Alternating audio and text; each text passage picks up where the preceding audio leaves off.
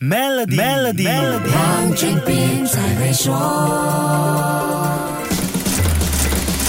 你好，我是黄俊斌。网购海外低价商品，从今年开始需要缴付百分之十的 LVG 低价商品销售税。这个税务怎么计算，也是商家要注意的。因为网购一般会有很多促销活动，不同促销方式提供的折扣和优惠，LVG 销售税的计算方式也会不一样。网购平台在不同时候都会有特别的主题促销，比如新春优惠、开斋节促销、女神节、双亲节、双十一等等等。商家会配合这些主题给顾客打折。另外，商家和平台也会给出一些 vouchers 现金券，让消费者可以领券享受折扣优惠。这两种情况的 LVG 销售税计算方式都不一样，我们就用促销价和现金券两种优惠来说一说。如果一件商品的价格是一百令吉，商家开出八十令吉的促销价，LVG 销售税是计算八十令吉的百分之十，也就是八令吉。假使还有一个五令吉的运输费，消费者最终需要支付的费用就是八十令吉的商品价格。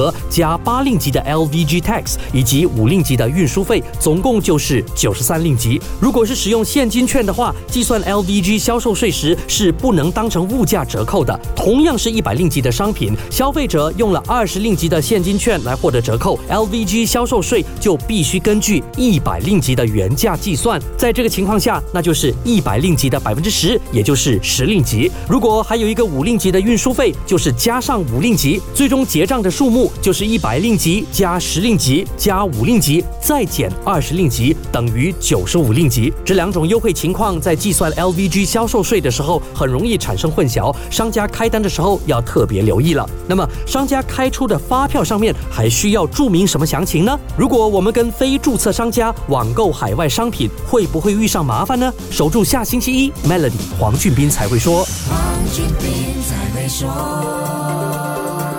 使用 Maybank Merchant Card Terminal 轻松完成无现金付款，并赢取奖励。欢迎前往邻近的 Maybank 了解更多详情。